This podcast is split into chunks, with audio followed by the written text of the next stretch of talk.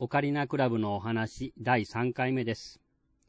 70歳の三田さんは、生まれて初めて楽器というものを習って、オカリナの銅の音が出せなくて悩んでいます。それをじっと見ていたユシタさんは、こう言いました。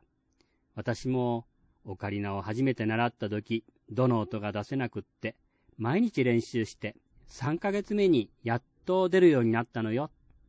それに続けてユシタさんは三田さんにこう言いました。私がオカリナを習ったのも、主人が亡くなって、とっても寂しい気持ちの時だったの。ね、あなたと同じだよね。聖書にはこんな言葉があります。